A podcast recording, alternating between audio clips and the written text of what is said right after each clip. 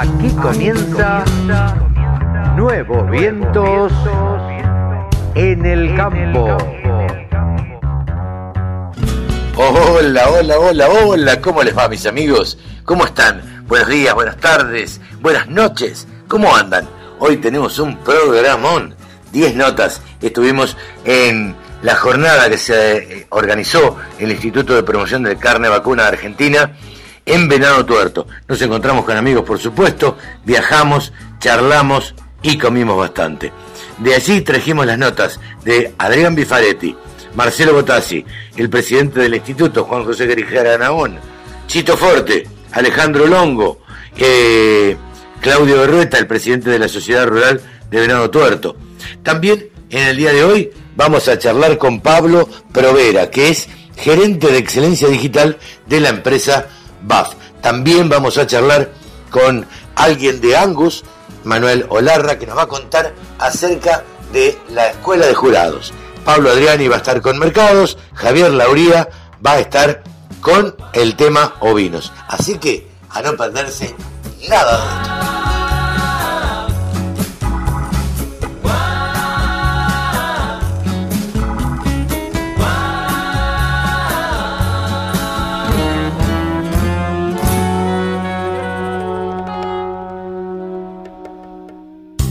La radio del campo. Única emisora con programación 100% agropecuaria. Ahora estamos en contacto con Marcelo Botassi, que está encargado del Colegio Salesiano, donde se está llevando a cabo esta jornada del IPCBA. Marcelo, ¿cómo te va? Gracias por atendernos, buenos días. Felicitaciones por el lugar, la verdad, lindísimo. Bueno, muchas gracias a ustedes por, por venir también. Para nosotros es una alegría poder eh, organizar esta jornada junto con el IPCBA, con el INTA, con Sociedad Rural. Y bueno, aportar eh, lo nuestro es educativo, Salesianos es eh, educativo, así que esta jornada también en- son de productores, de, de personas y, y se genera una sinergia de, de aprendizaje en- entre todos. Así que para nosotros es una alegría que se hayan podido hacer acá la- esta, esta jornada. Contanos un poquito eh, cómo es, cómo funciona el funcionamiento de la escuela y, y demás. ¿Qué, qué- qué cantidad de alumnos tiene? En fin, un poco darnos un panorama. Eh, la escuela hoy es un bachiller en agro y ambiente. Eh, por la mañana, digamos, los chicos son del medio rural, por lo tanto eh, tenemos una residencia estudiantil que los chicos vienen los lunes y se retiran los viernes. Entonces pasan todo el día en la escuela. Está organizado el bachiller hasta la una y media de, de la tarde. Un bachiller común, Un digamos. bachiller común, eh, nada más que orientado en agro y ambiente.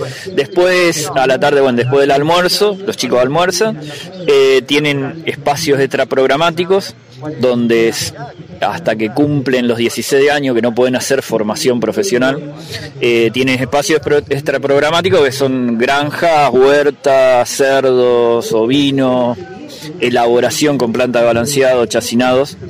Y después, cuarto y quinto año, ya hacen formación laboral por la tarde.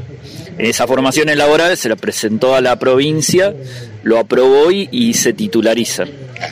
Eh, los chicos, por eso yo les contaba que se tienen el título de bachiller, pero a su vez tienen el título, los cuatro títulos que le da la provincia de cuatro formaciones profesionales que están orientadas todo al medio rural, eh, eh, tractorista y ayudante de, de laboratorio en calidad de semilla en cuarto y agricultura de precisión y rodeos de carne y leche eh, en, quinto año. O sea, son los cuatro que lleva. Y hace dos años también lo abrimos a externos. O sea, empezamos a trabajar con empresas de venado tuerto, de maquinarias agrícolas, la municipalidad, con CIAP, eh, interactuando un poco lo público, lo privado, lo educativo, y está abierto a, a jóvenes que están que no son alumnos. Entonces se está trabajando un poco con eso también. El alumnado ustedes priorizan la comunidad de origen rural. Sí, sí, sí. sí se- el- nuestro destinatario principal es el joven del medio rural que en lo posible no tiene acceso por problemas económicos, de logística, porque no puede viajar todos los días a, otra escuela, ya sea en el pueblo o un agrotécnico.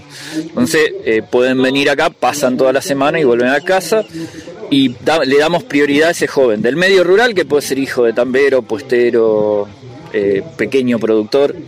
Y bueno, e- eso es un poco lo que, lo que tratamos de, de hacer. Hablaste de Hijo de Tambero, justo en la cuando veníamos entrando vimos un tambo mm, bastante interesante con un lindo número de, de animales. ¿También están eh, lo, lo manejan los chicos? No, no. O sea, todo lo que es productivo, eh, nosotros tenemos dividido en lo que es productivo y lo que es granja, que es pedagógico. Lo que es productivo tiene su estructura de personal, eh, como cualquier otro establecimiento. ¿Comercializan los productos? Eh, se comercializa toda la producción primaria, leche, carne y grano, pero producción primaria. No se, la, no se hace elaboración. Sí se hace elaboración de algunos chacinados, algo para que los chicos vean un, un recorrido de, de elaboración de algo, pero no para venta abierta al público. Eh, no, eh, no, no, y te decía que esto, los chicos sí pueden participar en algunos momentos cuando la parte pedagógica lo requiere, en el tambo, todo, pero eh, cada, cada sector productivo tiene su personal como cualquier otro establecimiento. En un momento eh, ustedes tenían eh, una buena, digamos, un- una, una buena caracterización por la formación de los chicos y su rápida incorporación al mundo laboral. Esto sigue siendo así y el hecho de abrirlo a otras actividades, ¿qué le, qué le ha generado al, al medio? No, no, sí, esto sigue siendo así. Es más, estos últimos tiempos eh, fue más fuerte esto. Eh, siempre el pedido supera la, la cantidad de chicos que tenemos. Muchos de ellos ya los papás están trabajando y se quedan a trabajar en el mismo campo donde está el papá. Eh, o sea que sí, sí, eso sigue igual. Y esto de abrirlo, la verdad que era algo nuevo para nosotros, no lo conocíamos, con todos los miedos, digamos, de, de abrirlo a, a- al público en general, pero la verdad que no- nos sobrepasó y estamos muy contentos y las empresas como no sé, Venturino, que estamos trabajando en conjunto, están muy contentas porque ya tienen chicos de esas formaciones que se están insertando en, en empresas que ellos le venden maquinaria. A ¿Qué Perdón, Carlos. Sí. No, digo, a propósito, un dato interesante de lo que es la, la demanda de laburo. Cuando se abrió el primer curso de tractoristas, había un cupo para 30 o 35 y se anotaron más de 150. Bueno, Sí, a propósito, ¿qué, matrícula tienen? Eh, no- nosotros como un alumno en el bachiller son 44 chicos con un sistema de alternancia y se usan todas las herramientas de alternancia que es una parte pedagógica específica que bueno, los chicos están 15 días en la escuela, 15 días en su casa, pero en esos 15 días en su casa tienen que llevar un trabajo para hacer en familia, en su medio social y se hacen visitas de familia con, a, a la familia de esos chicos. Van el docente a la casa y, y lo va acompañando. Después traen, vuelven a la escuela, traen un poco las inquietudes y se devuelve, llevan como una solución a, a- a- a su medio. Sí, sí, digamos. al medio. Esa es un poco la- las herramientas de la alternancia. Estamos. Eh, a propósito de la participación del INTA también en esta, en esta actividad, ¿ustedes tienen alguna vinculación con, con el INTA? Sí, sí, nosotros siempre tuvimos vinculación con el INTA, más que nada en, en todo lo que podíamos aportar juntos, trabajar juntos, pero sobre todo en el tema ganadero, cuando eh, hacíamos una ganadería más en los bajos, se trabajó mucho eh, con el INTA, sobre todo con Martín Correa Luna y con Berlén Morlaco, que después son, van a disertar, eh, en, en gran- en- en ver cómo mejorábamos esos bajos. O sea que tenemos relación y cuando arrancamos con esta ganadería intensiva también tuvimos contacto con ellos para que nos cuenten un poco qué eran los CBI, que, cómo hacía y bueno, como yo decía, no, no es que ni queremos vender un modelo ni copiar un modelo, sino lo vamos adaptando a, a- a nuestro, a, a nuestro sistema. también de hacerlo. Exactamente. Marcelo, de mi parte muchísimas gracias y de nuevo felicitaciones. Bueno, muchas gracias a ustedes por, por venir. Marcelo Botassi. 24 horas con contenidos del agro. Llegó la radio del campo. Ulises Chito Forte, una jornada más del SBA, que nos encontramos con él, ex diputado, Chito Forte, ¿qué más le podemos decir? El consejero de Federación en el Instituto por Federación Agraria, radical para más datos. ¿Cómo te va, Chito? Bien, lo único que no soy ex es radical y federado. Después de todo lo otro soy ex. ¿Cómo andas, Chito? ¿Cómo, cómo ves la jornada? Bien, bien, la verdad que muy bien, contento, contento porque la verdad que este, si bien este, el marco público a lo mejor no es lo que tiene acostumbrado la cuenca del Salado, pero estamos en una zona agrícola. Sí, claro. O sea, me- eh, o sea, juntar 300, 400 productores ganaderos en la zona agrícola no es poca cosa. No es poca cosa. Así que bien, bien. Esto significa que estas jornadas sirven. Sí, claro. O sea, si este, el mismo productor es el termómetro, si sirve o no sirve, mientras siga participando. Bueno, y yo creo que todo tiene que estar así. Por supuesto, su rol principal es promocionar, es, es, este, es difundir, es conseguir mercados de afuera, es mantener los mercados adentro, pero este, esta jornada, esta capacitación, charlar con los productores, vos fíjate que tiene mucho más éxito la jornada de campo que los seminarios. Sí. Porque ¿viste? Lo- a los gringos nos gusta robarle alguna idea. ¿Viste? Vos mirando y "Oh, mira cómo tiraste bolsero, mira cómo hicieron esto. Y siempre ¿viste? Eh, robar a- a- algo, alguna tecnología de manejo para sumar el intercambio de ideas. Es importante. Eh, Chito, te tengo que llevar a la política porque la verdad es que vos fuiste diputado eh, en una época donde había conflictos realmente con, con el campo. Eh, te pregunto, ¿cómo ves la relación del gobierno con eh, el- los productores agropecuarios o la, la ganadería, la agricultura en general? Mira, lo veo muy difícil. Por empezar, hay un- hay una, como es, eh, están, un- están- vienen bastardeándose las instituciones agropecuarias.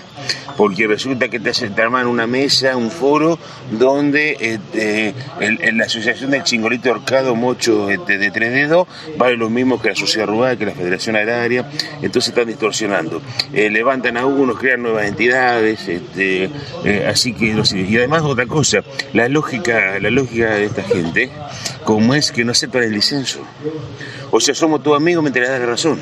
Sí, claro. Entonces, confunden lealtad de consecuencia, confunden eh, ami- amistad con, con consecuencia de vida. O sea, ¿por qué no se puede disentir? ¿Por qué no se Hacía una reunión, vasito que sí, y me tomo, me tomo unos mates en mi casa, no me hagas viajar el pedo. Sí, claro. Entonces, bueno, ese es el problema, que no aceptan el disenso, son, este, son, son la lógica del pensamiento único. Eh, te pregunto, teniendo un ministro de eh, Agricultura como el que tenemos, eh, que entiende de campo, que nació en el campo, por lo menos en el interior, ¿por qué crees que nos hacen un poco las cosas mejor desde, desde esa cartera? Mira, hay, hay que ver que, primero hay que ver qué poder político tiene. Segundo, hay que ver qué voluntad política tiene. Porque una, muchas veces se agarran ministerios, una cartera como para eh, de que se desarrolle el sector y otras veces se agarran las carteras para que un desarrollo político personal. ¿no? Este, y además, este, bueno, este, yo creo que eh, mañatado como está con la macroeconomía, con... eh, a ver, yo a Julián lo conozco y tiene sus defectos y sus virtudes. Nadie, nadie es perfecto y nadie, nadie es eh, malo del todo. Pero este, yo creo que está tratando de aplicar un plan ganadero, lo mismo que hizo la otra vez, que fracasó. O sea que es eh, escribir un, un montón de hojas, eh, un montón de hojas manchadas con buenas voluntades y después es muy difícil llevar la práctica, ¿no? Este, pero no vemos que se haya un desarrollo. Y bueno, y además te podés imaginar que este, en cada ministerio cuando este, se llenaron como un, un de ajedrez, yo pongo esto, yo pongo lo otro, que después que se habla con el secretario no se habla, es muy difícil. Ahora te pregunto, porque el otro día en la asunción de, de la nueva ministra de Economía, él estaba sentado a la derecha, parecía algo hasta como significativo. ¿Te parece que puede llegar a tener algún éxito? Porque tampoco la ministra de, Economía eh, ha demostrado ser amiga del campo o entender por lo menos un poco del campo. Mira, eh, a ver, ¿cómo te lo podría graficar? Yo es muy, es posible que me muera anoréxico, pero muy difícil. Es muy difícil. Y es más o menos lo mismo. La verdad que yo cuando vi esa foto, bueno, si la verdad que si nos sentaba Julián Domínguez ahí al lado para darle un poco de, de- de plafón a, a la nueva ministra que la fueron a buscar cuando no quedaba más nadie, con los antecedentes son malos, la verdad que esa foto no es, para sectorialmente fue muy mala. Fue muy mala. Y bueno, y después de ahí entrar la- las declaraciones que dice Julián, que no sé, no sé qué estadística lee, no sé si, no sé quién le da pasa letra o si está convencido de lo que está diciendo. Pero cuando dice la ganadería está bien, dice, la ganadería está bien, ahora de quién está hablando? ¿Del creador? ¿De- Claro. de- ¿Del invernador? Del filotero. del pilotero, está hablando de- de- del frigorífico, está hablando del pequeño productor, está hablando del gran productor. En la gestión de este gobierno aumentó, los productores de más de, más de 5.000 cabezas aumentaron un 10%, los de menos de 500 cabezas aparecieron el 35%. Sí, claro. Entonces hay una concentración abismal.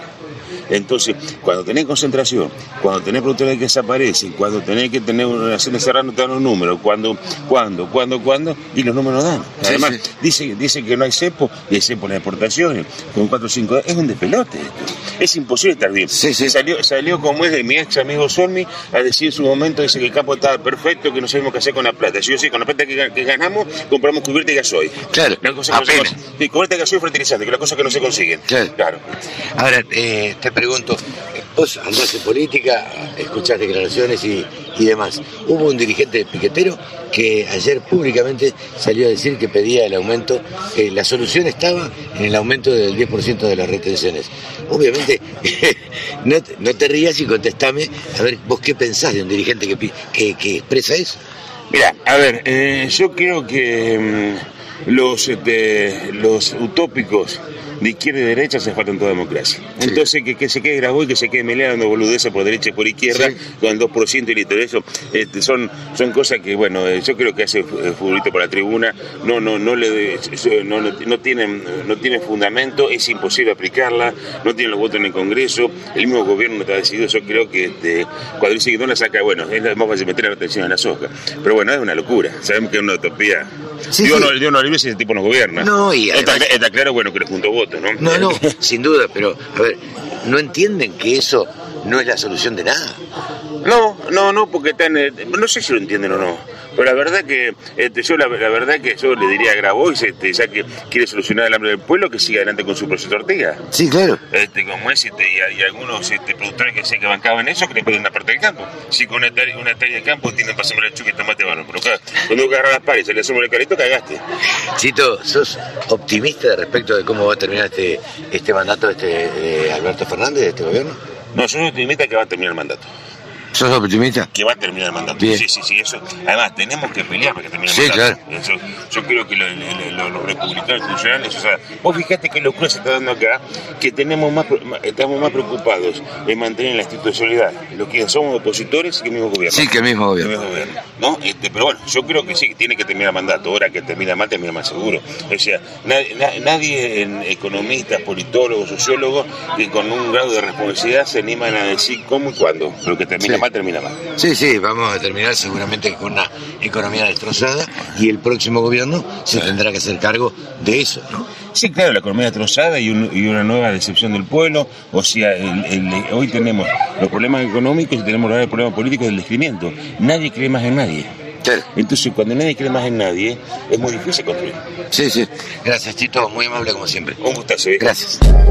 Agricultura, ganadería, semillas, razas, precios, tecnología. Toda la información en laradiodelcampo.com. Bien, estamos en comunicación ahora con el gerente de excelencia digital de BASF, Pablo Provera. Hola Pablo, buen día, ¿cómo estás? Buen día, Carlos. ¿Cómo andás? ¿Todo muy bien? Bien, por suerte. Con ganas de charlar, en principio, eh, ya pasó Maizar y las cosas, eh, a ver, uno siente en este tiempo, después de la pandemia, que las cosas pasan rapidísimo y al otro día, lo que pasa es que creo, no sé qué sensación tenés vos, es que hay tantas cosas, teníamos tantas ganas de, saludarnos, de abrazarnos, de, mirarnos a los ojos, que nada, me, da la sensación que de Spoagro para acá, digo, todo fue un montón de cosas que se acumularon. Pero bueno, lo último que vivimos fue, fue Maizar, ¿no? La verdad que sí, Carlos. Bueno, eh, con esto que decís, ¿no? Realmente desde Expoagro acá, eh, y te doy una, una apreciación personal, eh, voló el tiempo. O sea, Sí, también sí. eh, eh, es, es terrible la cantidad de, de, de- de reuniones presenciales, esta, la, la necesidad que teníamos todos y que tenemos todavía, Sí. ¿no? De juntarnos, de conversar, de estar cerca, de, de intercambiar ideas cara a cara, ¿no? O sea, veníamos haciendo eh, digitalmente, si bien yo soy responsable de digital, o sea, realmente necesitábamos todos, ¿no? O sea, Vos, esta, cercanía. vos deberías y- defender eso. lo defiendo, lo defiendo obviamente, pero también la necesidad que teníamos todos, ¿no? O sea, Ah, sin eh, duda. esto que, que hoy se habla mucho de la hibridez. Sí, claro, de, claro. De tener Es que- eh, un equilibrio, ¿no? Entre, Claro. entre lo presencial y lo, y lo virtual, y, y súper necesario, y, y la verdad que disfrutando de cada uno de estos eventos que, que vemos eh, y que se están dando, ¿no? En, en nuestra industria del agro y lo que se viene también, así que nada, muy contento con, con esta presencialidad nuevamente. ¿Qué significa eh, ser gerente de excelencia digital dentro de BAF, eh, Pablo? significa mucha responsabilidad, un gran desafío, sí, y, y un gran potencial. Eh, la verdad es que apostamos eh, realmente en BAS eh, a poder tener herramientas digitales que, que conecten todo nuestro portafolio, ¿no? O sea, lo que es eh, protección de cultivos, eh, lo que son semillas, sustentabilidad, eh, todo conectado con, herramientas digitales y, poder eh, brindarle al productor soluciones, ¿no? que es ese gran desafío, y poder brindarle herramientas para que pueda potenciar su, su trabajo, pueda potenciar su rinde, pueda disminuir sus costos, sus tiempos, ser más productivo, poder generar trazabilidad de, de, las acciones que, que realizan, o sea, poder mostrarse, ¿no? O sea, de manera también eh, tangible eh, los trabajos, las buenas prácticas que realizan. Eso siempre digo, ¿no? El productor argentino es, es realmente innovador, eh, adopta muchísimo estas tecnologías y, realmente tiene la necesidad también muchas veces de, mostrar a la sociedad las buenas prácticas que realizan, porque también, ¿no? Se realizan muy buenas prácticas acá en, en, nuestra, nuestro territorio, en Argentina, y, y qué mejor que mostrarlo a través de herramientas digitales, ¿no? Claro, sí, sí. Eh, para eso creo que nos, nos, nos sirvió a todos eh, la digitalización o de alguna forma aprender a comunicarnos eh, de una manera que no estábamos acostumbrados, porque la verdad que yo siempre digo que hicimos todos un curso acelerado de Zoom, Meet y cuánta plataforma había para tratar de comunicarnos, ¿no? Totalmente, la, pandemia potenció y, y, eso, bueno, se vio en, en, todas las edades, en todas las, las industrias, o sea, y, en el área no fuimos ajenos, ¿no? O sea, realmente eh, eh, está creciendo exponencialmente el uso de, de, herramientas digitales. Y nosotros tenemos, eh, por ejemplo, Sarvio, que es el producto digital de BAS, donde, donde tenemos dos principales productos, sabemosle, digitales. uno que es el Sarvio Feed Manager, que es el software de gestión, donde el, el productor puede registrar su lote, georreferenciarlo, hacer seguimientos a través de mapas eh, satelitales, mapas de biomasa, de monitoreo, eh, poder traer mapas de malezas, por ejemplo, eh, y, optimizar su tiempo, ¿no? O sea, tener alarmas donde le dice a través del mapa de malezas dónde tiene mayor o menor infectación y, poder decidir a la mañana para dónde dirigirse, ¿no? O sea, dónde voy ahora a revisar el, lote porque el satélite me está diciendo que, che, acá tenemos mayor eh, concentración de maleza este, concentración de maleza no y, después otro otro eh, No o sea eh, llegamos al lote eh, agarramos el celular y sacamos una foto y con Sabio Scouting poder identificar qué maleza es no si, si es no sé un yuyo colorado por ejemplo y, y, qué cobertura de maleza tenemos no o sea también con con esta inteligencia artificial estos algoritmos eh, poder eh, a través de una foto, simple foto, poder decir eh, en este en este lote tengo o en esta parte del lote, en este manchón, un, un 15% de, de, infectación, ¿no? Sí, sí, claro. Te pregunto, ¿hay que ser cliente de BAF para, para poder usar esa tecnología? Sí, no, claro. la verdad que, o sea, a ver, cliente de BAF son productos de BAF, ¿no? Salvio es de BAF, o sea, que te utilice ya sería cliente de BAF quizás a, lo que te refieres tenés que comprar otro tipo de productos, no, o sea, realmente no. Ah, o sea, eh, eh, no, no, hace, no tenés que comprar un, un, herbicida o una semilla para poder utilizar Sarvio, no, al contrario. Eh, nosotros en, en Sarvio Field Manager tenemos un, paquete gratuito donde cualquiera puede georreferenciar un lote, cargar órdenes de trabajo, hacer consultas de, de, clima, pronósticos, poder compartir ¿sí? con diferentes perfiles, poder pasarle, no sé, a, un asesor eh, nuestro nuestro lote o poder pasarle un contratista no eh, para hacer una aplicación bueno todo eso es gratuito y abierto para cualquiera. Eh, lo mismo que, scouting no o sea scouting también eh, cualquiera lo puede lo puede descargar. Lo usan muchos estudiantes ah, también. esto de poder identificar malezas enfermedades o sea con una foto poder ver la, la, lo que es la emergencia sí o sea eh, en, la, facultad muchas veces dice que, se dedica mucho tiempo a eh, emergido y contar con el dedo para extrapolarlo el lote bueno acá con una foto nos dice cuántos plantines hay crecidos y lo extrapola. O sea eh, son herramientas eh, que son abiertas para todos sí que, que son en esto que comentaba gratuito sí tenemos en Film Manager después un paquete o ciertas funcionalidades que eh, más avanzado que... Pro, exactamente, que son pagas, ¿no? Eh, que son pagas. Eh, que hay, son modelos agronómicos que tenemos, que es un gran diferencial que tenemos con, con Salvo, con más de 30 años de, investigación y desarrollo, y, acá en Argentina con estudios en campo, ¿no? O sea, Pablo, estuvieron, estuvieron en Maizar y integraron, eh, participaron de un panel de Actech. Contanos un poquito qué, qué presentaron, eh, cómo les fue, qué, qué impresión te llevaste. La verdad que una, una, experiencia muy muy linda también, ¿no? Reencontrarnos ahí en un panel presencial como hablábamos antes.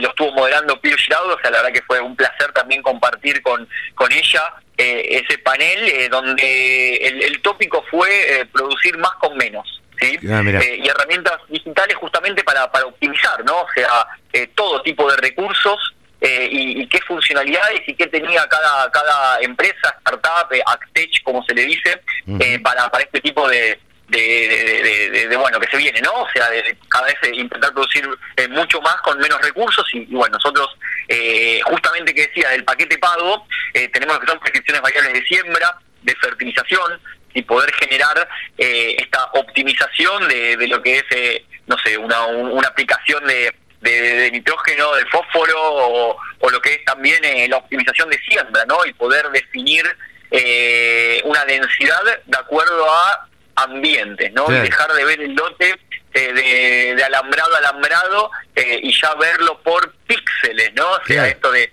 verlo por, por 3 metros por 3 metros, eh, porque el satélite nos dice que, en este lugar tenemos un mayor o menor potencial, ¿no? y ahí empezamos con esto, o sea, las herramientas digitales para, para realmente optimizar los recursos y y poder eh, aplicar eh, y, usar eh, lo que hay que usar en donde hay que usar para, para obtener mayor rendimiento, ¿no? así que la verdad que fue muy interesante, una experiencia muy linda que tuvimos ahí en, en Maizar y, la verdad que agradecido por, por la invitación que, nos hicieron. estamos charlando con Pablo Provera, quien es gerente de excelencia digital de BAF.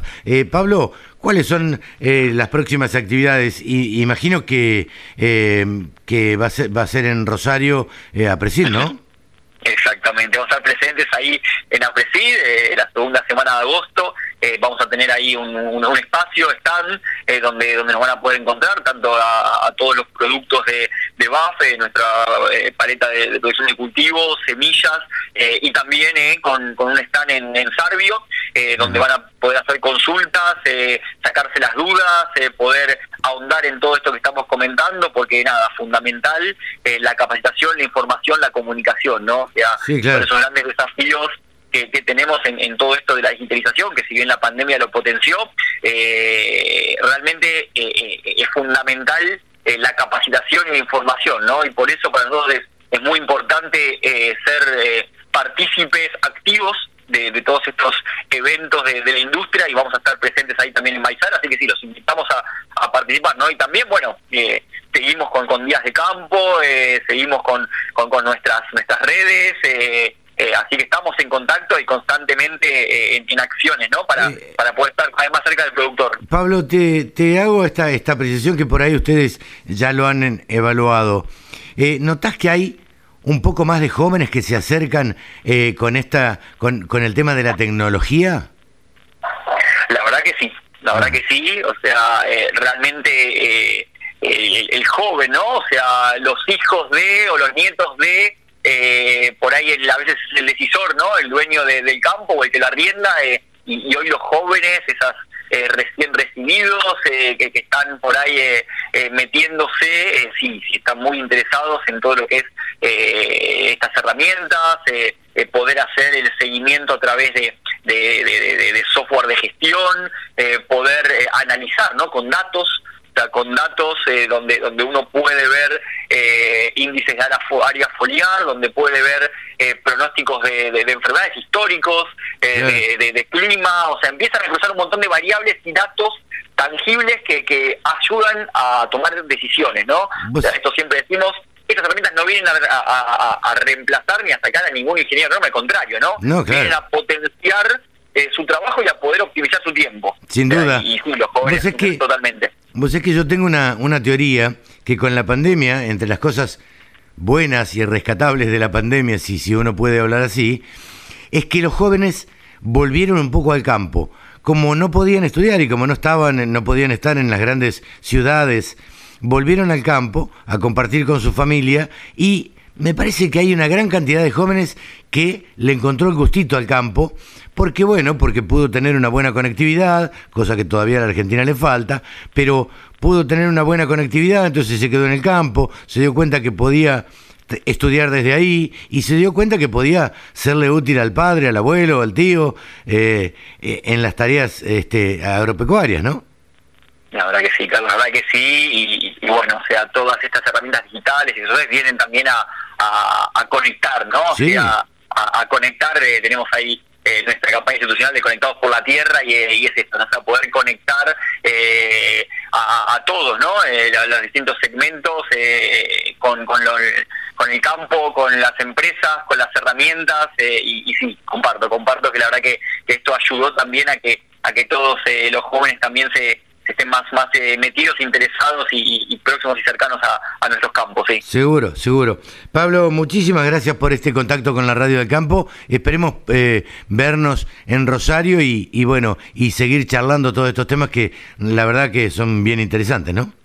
La verdad que gracias a ustedes por la invitación, un placer esta charla, sí, Carlos, eh, y, y bueno, también un, un saludo grande a todos los oyentes ahí de la Radio del Campo eh, y, y bueno, a disposición para, para, para eh, seguir profundizando en estos temas. Cómo no, ya estaremos charlando. Pablo Provera, eh, gerente de excelencia digital de la empresa BAF. El sector agroindustrial es el que más mano de obra ocupa en la Argentina. Nos merecíamos una radio. www.laradiodelcampo.com El periodista que más sabe de ovinos se llama Javier Lauría y está con nosotros aquí en la Radio del Campo. Hola Javi, ¿cómo te va? Buen día. Días. Qué placer saludarte y compartir otra mañana con vos. ¿Cómo estás? Bien, por suerte, bien, bien.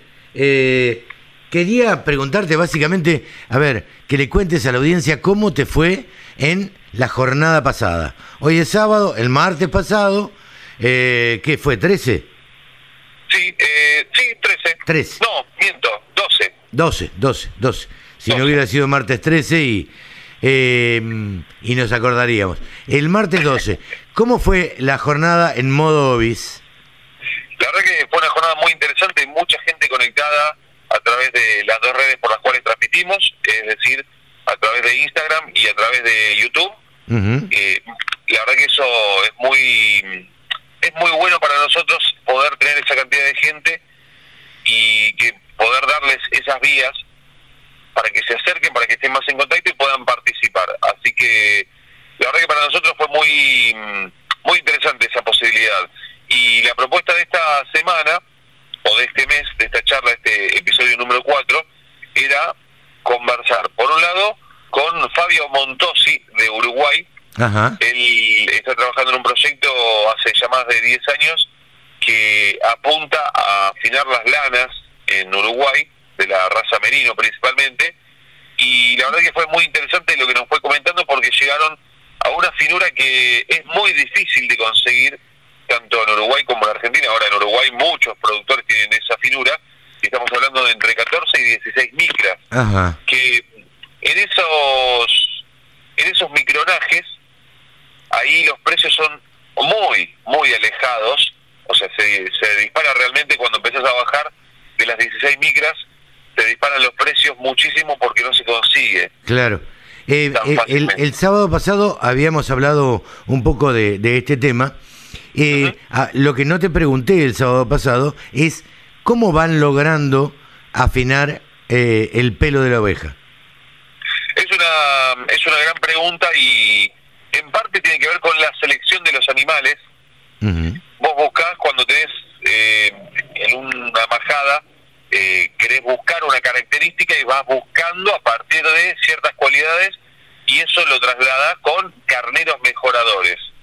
Esos Ajá. carneros, a través de mediciones de DEF, que se aplican en varias especies, no solamente en, en la especie ovina, sino también en la especie bovina, se utilizan los DEFs, que son mediciones objetivas a través de la progenie. Es decir, vos ves los hijos de ese carnero, analizás y por una cuestión estadística vas definiendo las cualidades que va volcando ese carnero a las siguientes generaciones. Claro, todo lo que le va transmitiendo a las siguientes generaciones. Exactamente. A través de los hijos lo, lo vas midiendo. Si vos tenés, para decirlo en lenguaje llano, vos tenés un padre de ojos claros y todos los hijos son de ojos claros, y tiene, ponerle 20 hijos, y los 20 tienen ojos claros, la madre tiene ojos oscuros, evidentemente el gen que eh, ganó ahí fue el gen del padre, claro. para decirlo rápidamente. Sí, sí, sí.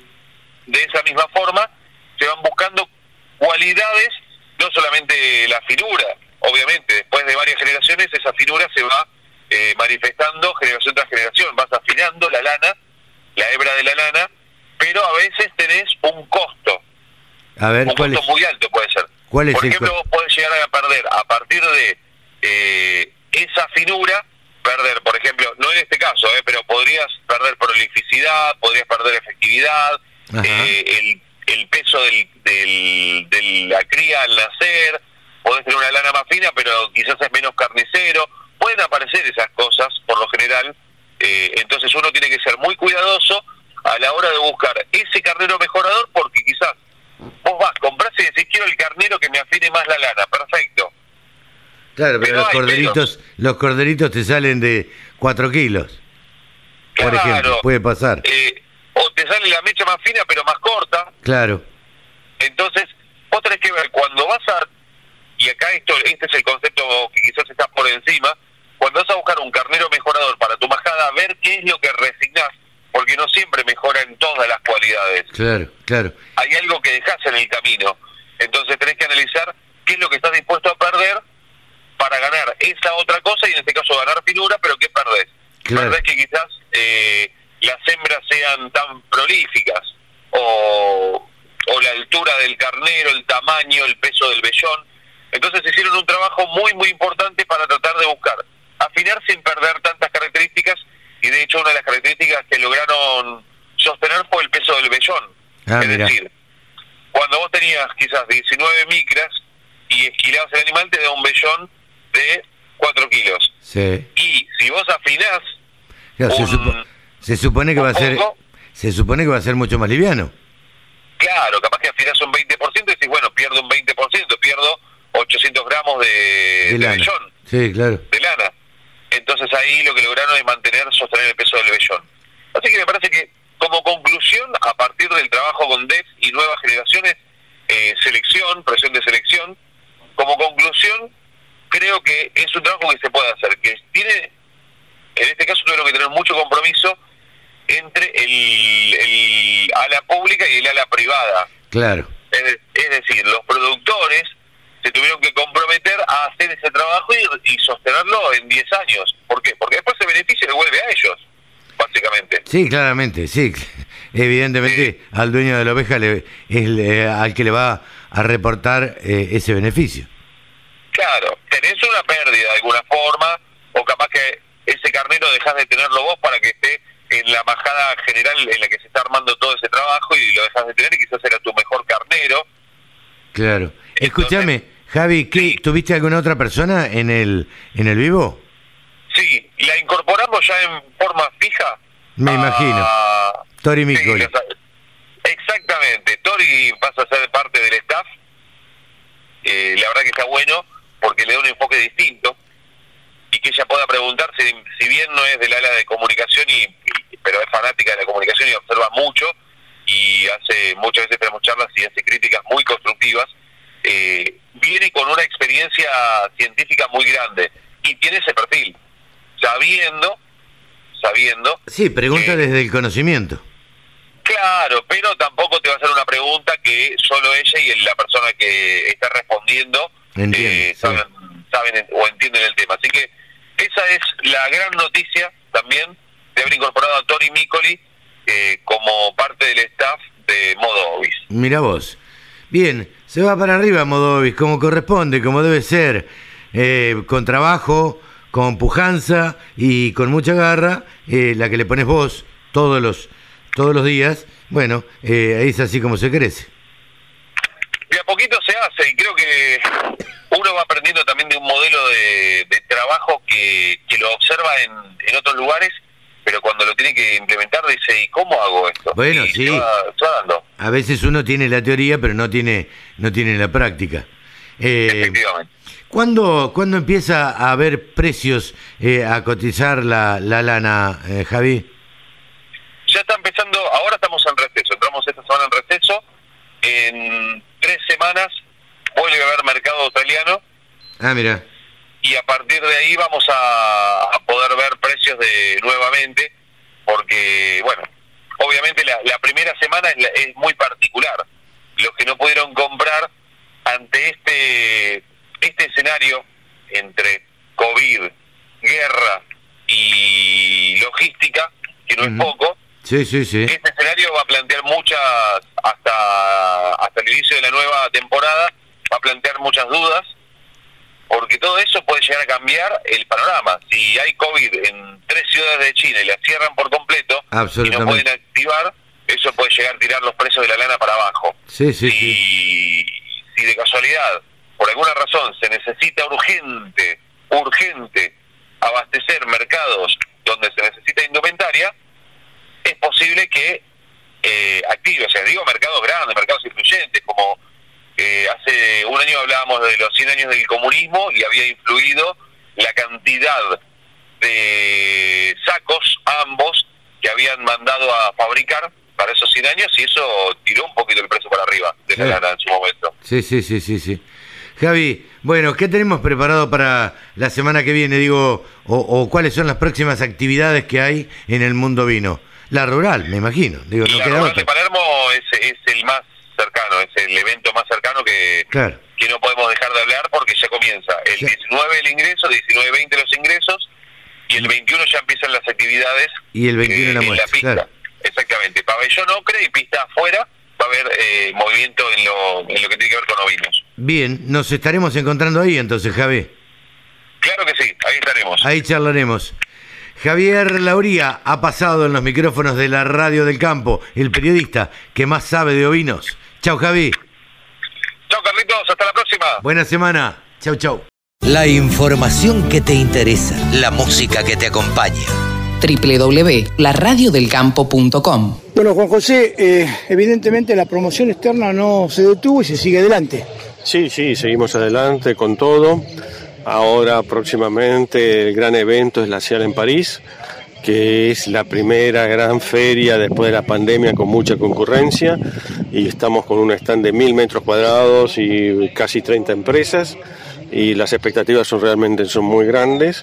Si bien en este momento el mercado europeo se ha quedado un poco por la debilidad del euro, ¿no?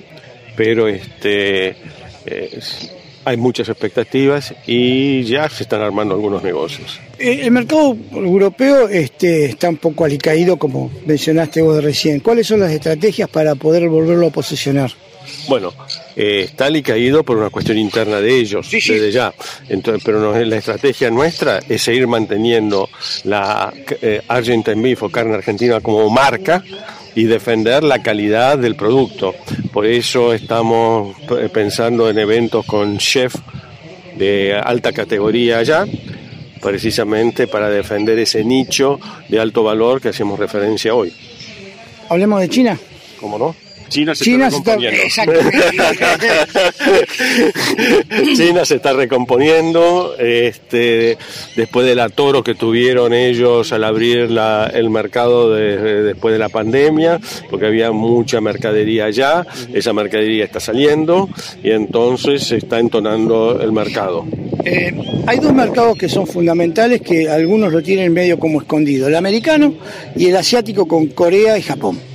Bueno, son dos cosas distintas. El mercado americano, bueno, nosotros tenemos el corsé de las 20.000 toneladas de la cuota, que nosotros lo que estamos tratando es de maximizar, es decir, tratando de vender cada vez este, eh, cortes de calidad en vez de trimmings de grasa para diluir, que lo usan los norteamericanos para diluir este, la, eh, los trimmings de ellos con mucha grasa para las hamburguesas de los Estados Unidos. Pero estamos cambiando y es así que eh, si bien no hemos aumentado prácticamente el volumen, solamente un 5%, se han aumentado los ingresos en alrededor de un 22%.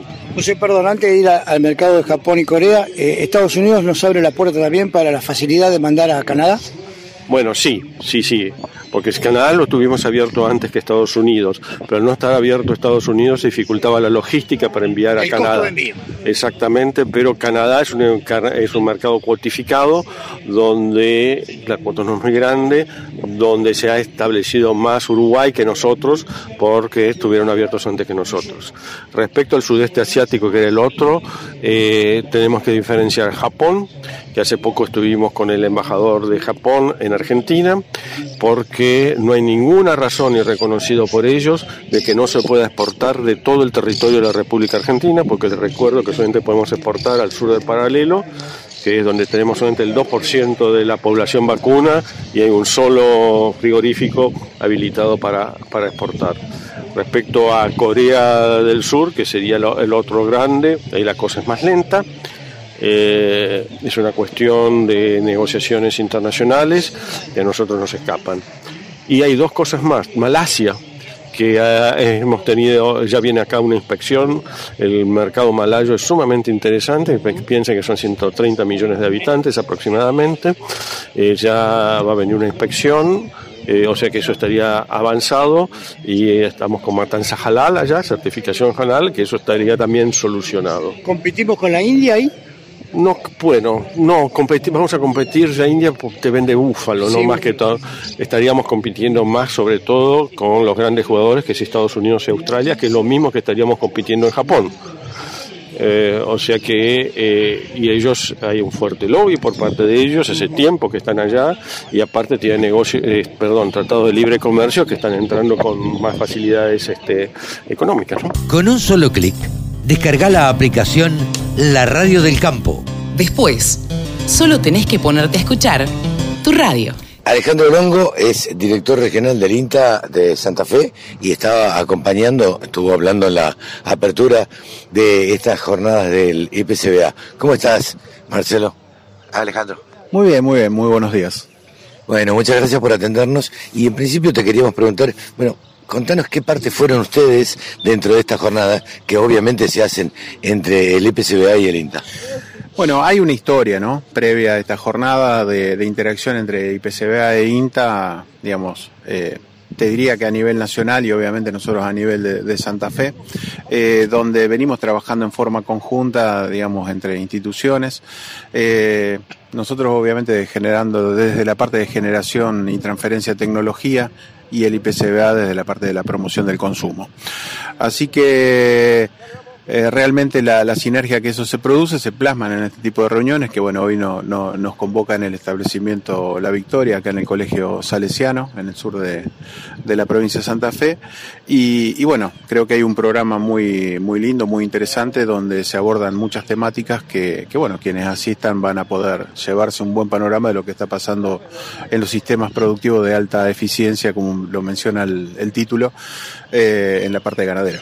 Eh, a propósito de haber nombrado el sistema de alta eficiencia, te pregunto cómo ves vos la, en general la ganadería eh, en la Argentina en este momento. Mira, eh, es una verdad de perogrullo que decir que la ganadería es uno de los pilares fundamentales del desarrollo productivo argentino, lo mismo que, que la agricultura. Nosotros, nuestra mirada desde INTA son los sistemas integrados, agrícolas, ganaderos, donde digamos, tienden a, potenciarse los tres pilares de la sustentabilidad, que es la parte eh, ambiental, la parte social y la parte económica. Eh, tener sistemas de alta producción que no sean sustentables no es bueno. Tener sistemas de, alta producción que no aporte a la sociedad, que no aporte mano de obra, no es bueno. Eh, y eso me parece que se conjuga en la ganadería. Obviamente hay vaivenes eh, macroeconómicos que, nos afectan, eh, pero eh, creemos que desde INTA, por lo menos en la parte que nos toca de generación y transferencia de conocimiento, creemos que hay que apoyar y mucho a este sector para obviamente poder eh, eh, abastecer el mercado interno, pero también salir al mundo. Digo, como lo decía recién el presidente del IPCBA, digo, la torta tiene que ser más grande para poder repartir eh, en, más. Entonces, bueno, esa es, nuestra mirada y hacia eso, digamos, va orientado gran parte de nuestro trabajo técnico. ¿Qué mirada tenés de esta forma de crianza de animales que se han volcado muchos, que es la crianza a pasto? Únicamente. Eh, bueno, es lo que hoy demanda demanda el mercado externo. ¿Demanda eh, que ese tipo de carne la paga más o, o- o- o está medio como de moda? No, no, no, no. A ver, eh, la carne criada a pasto, digamos, tiene una calidad diferencial a la carne que nosotros estamos acostumbrados a consumir, que digamos, la, eh, el ganado de feedlot. Eh, eso en el mundo se busca y mucho y se paga bien. Y hay mercados habilitados para eso. La otra cuestión que tiene la, carne, digamos, eh, criada a pasto es que eh, son animales más pesados, muchos cortes pueden quedar para el mercado interno, abastecer el mercado interno, eso creo que no es menor. eh, y si el mundo lo demanda y nosotros la podemos producir, ¿por qué no? No, no, no, ni hablar. Ahora, yo noto que es, me da la sensación como una moda eh, este último que se ha dado en este último tiempo. ¿Vos lo ves así o ves que viene desde hace mucho? Yo creo puede haber una puede haber un una, una moda Una o una, tendencia. una tendencia a consumir carne de animales más pesados. Eh, pero también eh, no podemos soslayar que en los últimos, te diría, 20 años, la carne de, de- de ternera o de, de novillito eh, o de animales livianos eh, se, se afincó mucho en el, en el consumo, en la idiosincrasia del consumo de carne argentina. Entonces, eh, Puede ser que, que se esté revitalizando esto, eh, pero no sé si está tan masificado todavía en, en, el- en, el- en la cabeza de los argentinos el consumo de esta carne. ¿no? Yo digo siempre que estamos acostumbrados a, cuando nos ponen ternerita en el supermercado, vamos y compramos ternerita suponiendo que va a ser la mejor carne y no siempre lo es. No, no, incluso el sabor de la carne cambia, pero bueno, hay una, hay una cuestión visual también, digamos, cuando uno compara... de terneza también. Claro, de, de terneza tal vez un poco, un poco, poquito más firme la carne, pero también con el tema de la grasa un poco más amarilla, bueno, hay costumbres que, que la fuimos perdiendo con el tiempo. Creo que, que eso era lo que había en Argentina hace 40 años atrás, y bueno, hoy fuimos perdiendo esa mirada. Ahora, la carne que se produce en estos sistemas realmente eh, tiene un sabor muy grande y tiene un consumo muy interesante en el mundo y creo que uno de los roles que tiene el IPCBA de, y uno de, las, de los objetivos que tiene el IPCBA de poder posicionar este tipo de carne en, en- el mundo. ¿no? Sí, sí. Alejandro, muchísimas gracias por este contacto con la Radio del Campo y bueno, nos volveremos a encontrar. Muchas gracias a ustedes. Todas las voces, todas las opiniones. Laradiodelcampo.com. Claudio Berrueta, presidente de la Sociedad Rural de Venado Tuerto. ¿Cómo te va? Buenos días, gracias por atendernos. Buenos días, ¿qué tal? Bueno, una vez más, eh, un encuentro del IPCBA, una jornada del IPCBA, que nos encuentra, bueno, convocados para charlar de distintos temas de, sobre la ganadería. Eh, ¿Cómo lo está viendo, cómo estás viendo la situación de la ganadería acá en Venado Tuerto, en, en la zona de influencia desde la Sociedad Rural Argentina? No, la, la situación, eh, la producción sigue en marcha. Es, la ganadería eh, lleva mucho tiempo, o sea que no... No puede parar. No puede parar, o sea, seguimos avanzando.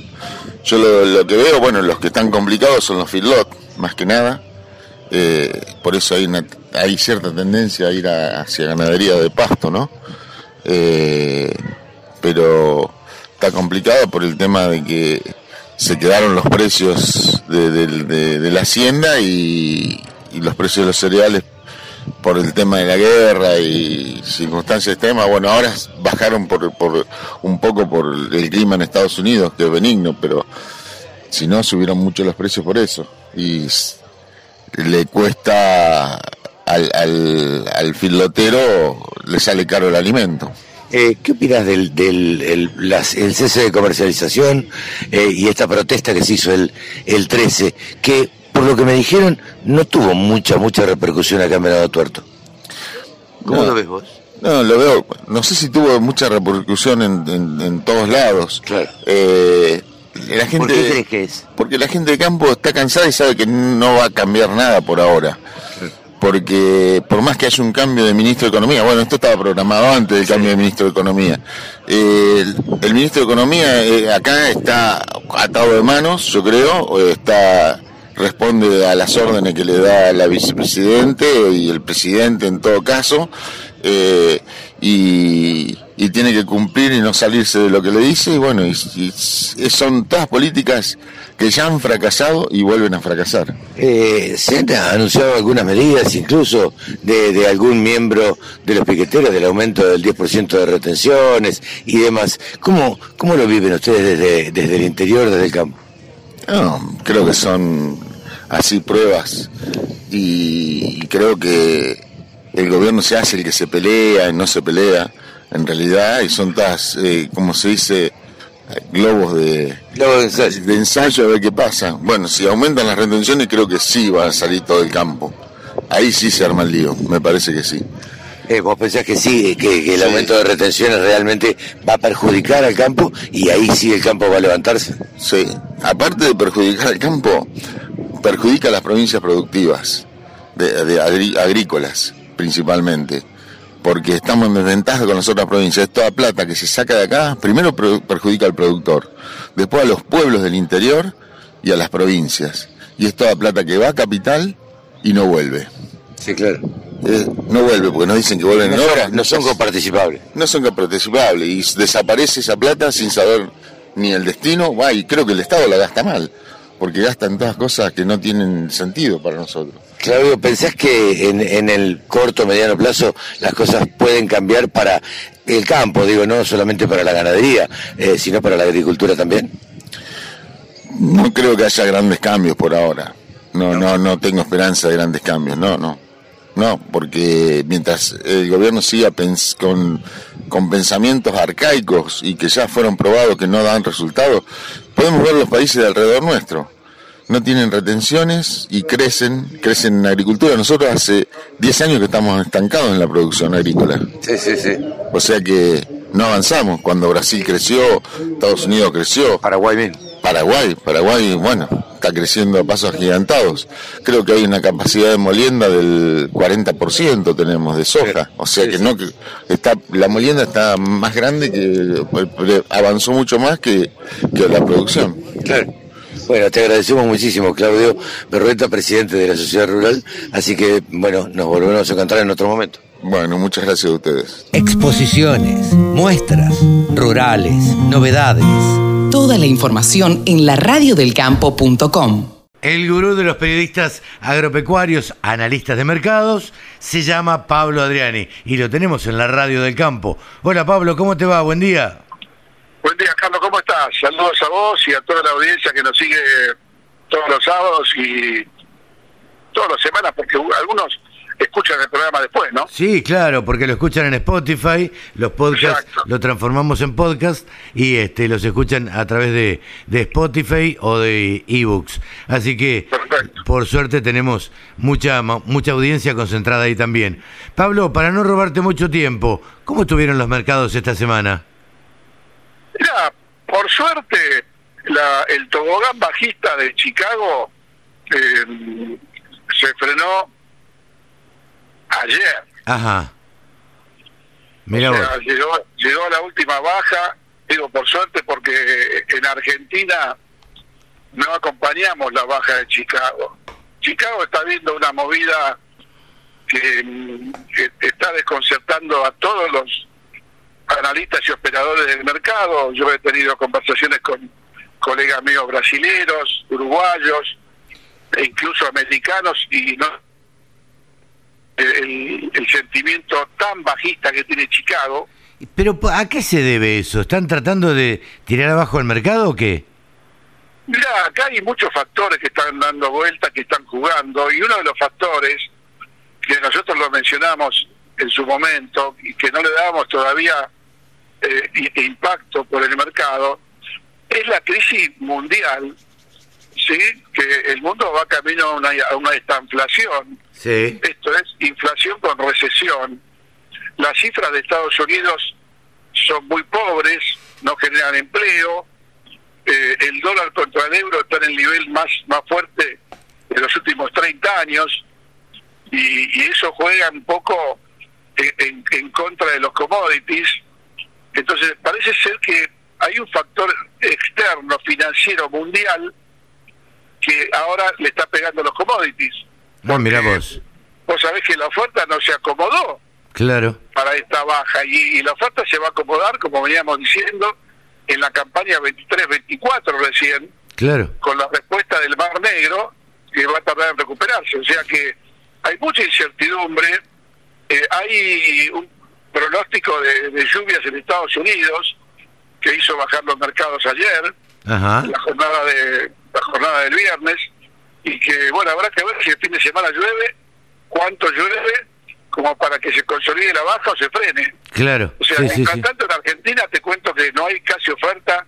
La única oferta que hay hoy es el maíz que están cosechando, que lo sacan del campo directamente al puerto, vendiendo el maíz como si fuera eh, una papa que quema, ¿viste? Claro. Ese es un poco el concepto. Sí, sí, sí, nadie, nadie se quiere quedar con, con el maíz en el campo, ¿no? Claro, porque si si no lo venden directo de tranquera a puerto, tenés que pagar el silo bolsa, Sí, el flete corto, la eventual entrada y salida de un acopiador. Claro. Eh, eh, entonces ahí hay como entre 18 y 20 dólares de sobrecosto. Te iba a preguntar eso, ¿cuánto, cuánto significaba eso para el productor? Esos son 18 a 20 dólares que el productor no los quiere resignar. Claro, Por eso, fíjate vos, aunque el mercado haya bajado, vende igual el maíz disponible porque sabe que se ahorra 18 a 20 dólares. claro. Sí, Pero sí, ese es un 20 poquito dólares El, el concepto, por tonelada es un montón, ¿no? exactamente. Pablo, te agradezco muchísimo este contacto con la radio del campo. Bien, estamos con problemas de señal. Estamos, sí, con problemitas de, de señal como es habitual en la Argentina, pero eh, te decía que te agradezco este contacto con, con la radio del campo y bueno, y la semana que viene estaremos charlando de nuevo. Con mucho gusto y ahora estoy en ruta volviendo con problemas de señal, pero hemos podido aportar eh, un poco el mensaje a los productores, en donde el lunes hay que ver cuánto llovió en Estados Unidos el fin de semana y cómo está el nocturno de Chicago el domingo a la noche y lunes a la madrugada. Y síganlo a Pablo Adriani en redes sociales para enterarse las últimas noticias de los mercados de granos. Pablo Adriani pasó en los micrófonos de la radio del campo. Chau, Pablito. Un abrazo y buen fin de semana para todos. Igualmente. Chau, Pablo Adriani. Escucha la radio del campo en tu celular. Bájate la aplicación. Es re fácil. Y ahora estamos en comunicación con Manuel Olarra, quien es integrante de la comisión directiva de Angus. ¿Es así, Manuel? Buen día. Hola Carlos, buen día, ¿cómo estás? Un gusto estar con ustedes. Este, sí, sí, soy director ya Ok. hace unos años, hace unos Bien. cuatro cinco años de la asociación. Lo que queríamos charlar, eh, nos llegó la, la información, eh, van a ser durante Palermo, como hace un montón de años ya, eh, la escuela de jurados. Eh, a ver, eh, primero, ¿cuántos años hace que, que la hacen, por un lado? Y por otra parte, ¿cómo se aprende a ser jurado? Mirá, para nosotros es un orgullo este programa, porque ya hace 35 años que lo hacemos. Es una escuela de jurados y de bases productivas, donde no solamente este, se, da la pauta de cómo se jura animales, sino este, se da la, se- se- las bases este, sobre las bases productivas sobre las cuales nosotros trabajamos tratando de mejorar el Angus día a día. Viene mucha gente joven, muchos chicos de la universidad, muchos chicos que les gusta el campo, que buscan una forma de acercarse este, a, a la parte productiva del campo a través de la asociación. Entonces, bueno, para nosotros es un orgullo recibir año a año esto, es una semana que le dedicamos, les damos charlas, este, hacemos viajes a campo, viajes al mercado, una serie de, trabajos este, muy fuertes y que con un resultado realmente muy bueno y por eso que se repite tanto, ¿no? Claro. Manuel, eh, ¿por qué? A ver, vamos a arrancar desde el principio de la, la charla. Eh, ¿Por qué se dice jurar y, y no juzgar en todo caso, o algo así? Eh, ¿Porque lo hacen los jurados o porque no? A ver, siempre me resultó extraña la palabra, no, tal día juran eh, a los Angus, tal día juran los Hereford, tal día los Shorton, es la jura. ¿Por qué es la jura? A ver. Sí, eh, yo creo que eso viene, es una buena pregunta la tuya, mira, no lo tengo demasiado pensada, pero tal vez venga de que jurar viene tiene que ver con que es un jurado, es un, es un, un equipo de gente que, este, que, que- que está analizando una situación. El juzgar es ya un juez, da una cosa más, una pomposidad más grande. Claro. Eh, nosotros preferimos llamarle jurado a quien normalmente es uno solo, pero a veces pueden ser dos y hasta tres, deciden, este, optan por características fenotípicas, que es lo que también que es lo que le este, califican de este, como mejor este, para, para, para una, una categoría determinada. ¿no? Claro, yo lo pensé desde el lado de, bueno, yo juro, me comprometo diciendo que este animal es el mejor. Entonces estoy emitiendo un, un juramento, digamos. Estoy jurando que este animal es el mejor. Me lo imaginé Claro, así, digo. ser. No sé. Sí, sí, yo creo que viene más bien por el tema de jurado, ¿no? De que es un jurado este, que en general es un equipo que, que analiza este, la- la- una, una situación y decide, bueno, que, cómo los califica del uno al, a la- en adelante. ¿no? Claro. Eh, Manuel, ¿qué características, a ver, o qué se le enseña a, a quienes van a la escuela de jurados? ¿Qué se les dice que hay que tener en cuenta? Mira, es, es, es, es muy amplio. Yo el lunes, por ejemplo, empezamos con una charla que la doy yo justamente sobre historia de la raza. Entonces, que se, es muy importante saber de dónde venimos, este, dónde nació la raza, este, dónde se crió por primera vez, cómo llegó a la Argentina, cómo se expandió por la Argentina, cómo hoy es la raza más importante que tenemos, con una este, población que supera el 50%. Este, después este, hacemos una visita al mercado, al nuevo a este mercado agroganadero de. Cañuelas, donde donde se ve el final del producto, el novillo que llega o la, o la vaca que llega este, a, a- a venderse ya para, para carne, cómo es todo ese mercado. Luego este, está la parte de enseñar el, el biotipo, cuál qué es lo que estamos buscando, que eso también es dinámico. A Claro. principios del siglo era un animal muy, muy bajo, a partir del siglo XX estoy hablando, a fines del siglo XX se fue al New Type, un animal muy alto, hoy estamos en un animal muy moderado, bueno, entonces darle todas esas pautas, ¿qué es lo que estamos buscando?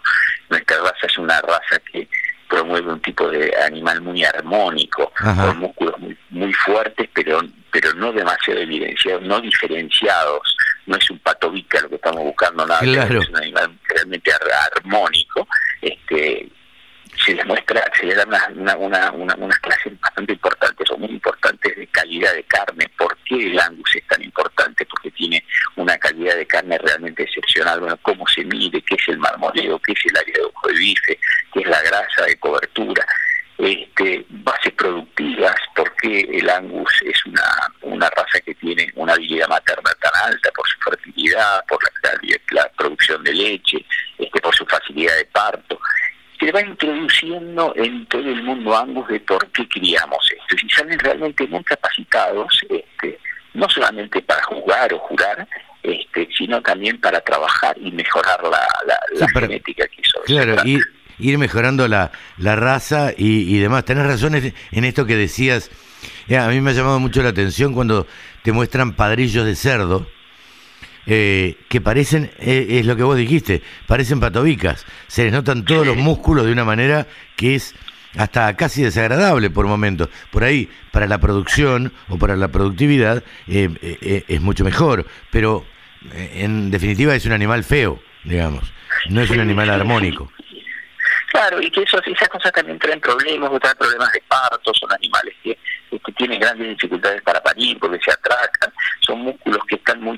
Hay un músculo que se evidencia mucho porque el de al lado está disminuido, entonces eso tampoco para nosotros es bueno. Nosotros necesitamos un bife de lomo ancho, un bife de chorizo largo, este, una buena este, consistencia, una- un buen marmoleado, es decir, una, una cosa muy armónica Claro. eh, piel fina, pelo sedoso, pelo corto, es un animal realmente que es, no solamente es agradable a la vista, sino que tiene este, un, efecto sobre lo que produce esa, esa, esa- ese fenotipo muy alto. Sí, sí, sí. Bueno, Manuel, la verdad que queríamos charlar contigo eh, para que nos contaras un poquito. Esta escuela se va a, a- o las clases, mejor dicho, eh, se van a llevar eh, a cabo en el marco de Palermo, de la exposición. Sí, en realidad eh, empezamos unos días antes, porque Palermo empieza el, el jueves próximo, nosotros empezamos el lunes. Este, ya con dos días de clases en nuestra asociación, ahí en la calle Sardiño. Ajá. Ya el miércoles creo que hay una visita al MAG y después hay dos visitas a campos, a distintos campos, y termina con una jura este, de, de- de los alumnos en Palermo y un examen el, el- el día viernes. Este, ya en, en pleno Palermo, con entrega de premios y diplomas, todo eso. Ya tenemos más de 45 inscritos, que es más o menos el número que queremos que Ah, mira. un número manejable para que todos aprendan y todos lo puedan aprovechar bien. Este, vamos a ir a, a dos campos, que es la, la llovizna de Bustillo y la pastoriza de Horaci, en, en Cañuelas y Monte. Así que este, realmente estamos muy entusiasmados y todos los que estén oyendo esto, bueno, pueden anotarse para el año que viene, realmente vale la pena, se aprende mucho y, y de allí sale un montón de gente que son futuros creadores, futuros asesores, futuros técnicos este, en esto que es muy importante. Sí, seguro. Este, para el año que viene habrá lugar y bueno, se dirigirán a la asociación eh, los teléfonos, la página. En definitiva, hay un montón de, de formas de ponerse en contacto y bueno, les deseamos el mayor de los éxitos, Manuel. Pero muchísimas gracias, Carlos. Este, el martes de Palermo tenemos un almuerzo de periodistas, así que esperamos Nos vamos, nos vamos a, encontrar ahí, seguramente. Perfecto. Manuel, un gusto y que sigas muy bien. Gracias, Carlos, igualmente. Muchísimas gracias por el llamado y un saludo muy grande a tu audiencia. Manuel Olarra, directivo de Angus, ha pasado aquí por los micrófonos de la Radio del Campo. Exposiciones, muestras, rurales, novedades. Toda la información en laradiodelcampo.com. Adrián Bifaretti, jefe de promoción interna del IPCBA, jornada campo en Venado Tuerto. ¿Cómo estás, Adrián? Gracias por atendernos. Gracias por acompañarnos, como siempre, en- de vuelta, digamos, con la posibilidad de tener una- la, la presencialidad en el propio campo, ¿no? Contanos de, de qué se trató la charla que vos diste eh, en esta jornada. Claro, más allá del título un tanto provocativo, ¿no? Si, si hay que ser veganólogo para, para tratar de, de tener un marketing eh, eficiente, marketing de carnes eficiente, la, la idea es siempre la misma, ¿no? Es decir, cualquier estrategia de marketing, de, de promoción, de comunicación, tiene que basarse en un adecuado estudio de mercado. Vos tenés que tener en claro qué hay en la cabeza de la gente, no solo de la, consum- la que consume carne, sino la que de alguna manera toma otros caminos y, y se te vuelca al veganismo o al, o al vegetarianismo, o de aquellos que están en el medio, son los flexitarianos, Sí, sí. que a pesar de, de- de comer de todo, tienen la intención de ir bajando el, el consumo, El de carne. de carne. En general ha bajado el consumo. El consumo de, de carne bajó. Yo mostraba recién acá hay una, la, la presentación, vos tenés que, en Argentina hoy, hoy un 66% te dice que bajó el consumo de carne, ¿sí? Solo el 34% te dice que no. Ahora, dentro de ese 66 que bajó, nosotros lo que, lo que, lo que quisimos indagar, bueno, cuánto de esa baja se debe a factores económicos Claro. y cuánto se debe a factores no económicos. La decisión de un cambio de dieta. Exactamente, porque si vos te quedás en las discusiones del día a día y en la agenda mediática del día a día, todo pareciera que todo pasa por plata y Claro. bolsillo. Y si yo te digo que hoy en Argentina un 14% de la gente disminuyó el consumo por motivos no económicos, estamos hablando de gente que toma otros, toma otros caminos y deja de ser carnívora por cuestiones éticas, morales, etcétera, ¿no es cierto? Por, por este, cuestionamientos ambientales al producto, por las por, por creencias que uno podrá decir, bueno, son, son, Son, falsas, pero bueno, son Bueno, creencias del fin. pero Son terminan, terminan emprendiendo, y, y en esto lo, lo- lo ligo a lo que mostraba de, de- de- de que mucha gente hoy, eh, cuando quiere aprender de un producto o cuando quiere seguir de, de- de cerca nuevas tendencias, se- este, todo, todo eso lo, lo mama de las redes sociales, ¿no es cierto? Y así como hoy te viralizan este, eh, un meme de, de Julio Iglesias, porque Sí, estamos claro. en el mes de, en el mes de Julio. julio, este, también te viralizan información que no tiene fu- fundamento o base científica. Entonces, la carne termina, digamos, pagando mucho- muchas veces platos rotos, y la carne y el sector que lo Sí, produce. claro. Sí, sí. Eh, sí, porque en última instancia es la carne que se consume, pero Y la esto reputación reper- del sector. repercute, claro, en el productor, en el frigorífico y demás. Bueno, entonces, este, lamentablemente es- esa viralización este, te, te termina deteriorando la imagen del producto. Eh, y bueno, nuestra función como IPCBA es ver, bueno, está este problema, ¿cómo, este problema de marketing, cómo lo solucionamos o cómo intentamos solucionarlo? La- la- lo- los lineamientos que nosotros tenemos en claro es, bueno, primero, este, no, es cierto que hay que salir a, a un poco a, a mostrar la otra verdad o, o la otra campana de esta historia, sin pelearnos, sin discutir, claro. sin entrar en conflicto, pero sí mostrando nuestra verdad. Primero con evidencia científica y, y como, como hemos, venimos trabajando con el CONICET, con el INTA, con el INTI, en, en llegar a la, por ejemplo, a la declaración ambiental de, de- de- de la- de la carne bovina argentina. Este, pero eso bajado a un mensaje más consumible por los más jóvenes. No te van a ir a leer un paper, No, claro. este, porque no tienen tiempo, no, no, no, no, no, no tienen No tiene esa cultura tampoco. Este, leer y de- es- es- no hay cultura, no hay base educativa, un montón de razones. Pero, bueno, si vos trabajas con microcontenidos, con tutoriales, con algo que sea ameno a los más jóvenes, capaz que es empezar a, a pasar ese mensaje. Eso es una, una parte de la historia. La otra es este, poner en valor a la carne de- desde una estrategia de marketing que construya por la positiva. Es decir, bueno, y en ese sentido, hacerlo como lo hacen las grandes empresas transnacionales este, que, que tienen éxito, ¿no es cierto? Este, y, y- y empresas que son exitosas desde el marketing. Trabajar con las emociones, ¿sí? No todo es racionalidad, somos, yo siempre digo, somos animales simbólicos, este, trabajar con emociones positivas, trabajar en sintonía con los valores de los más jóvenes. Claro. Yo recién mostraba un ejemplo de Eura. Eura es una, un- una empresa española que este, est- está produciendo la mal llamada carne vegetal. Claro. Digo mal llamada porque no es carne. Este, Son esos que pusieron un cartel grandote con la hamburguesa. Exactamente. eh, esto nos lo van a prohibir o algo Están así. en disputa actualmente con las interprofesionales cárnicas de, de España por el uso de la palabra carne.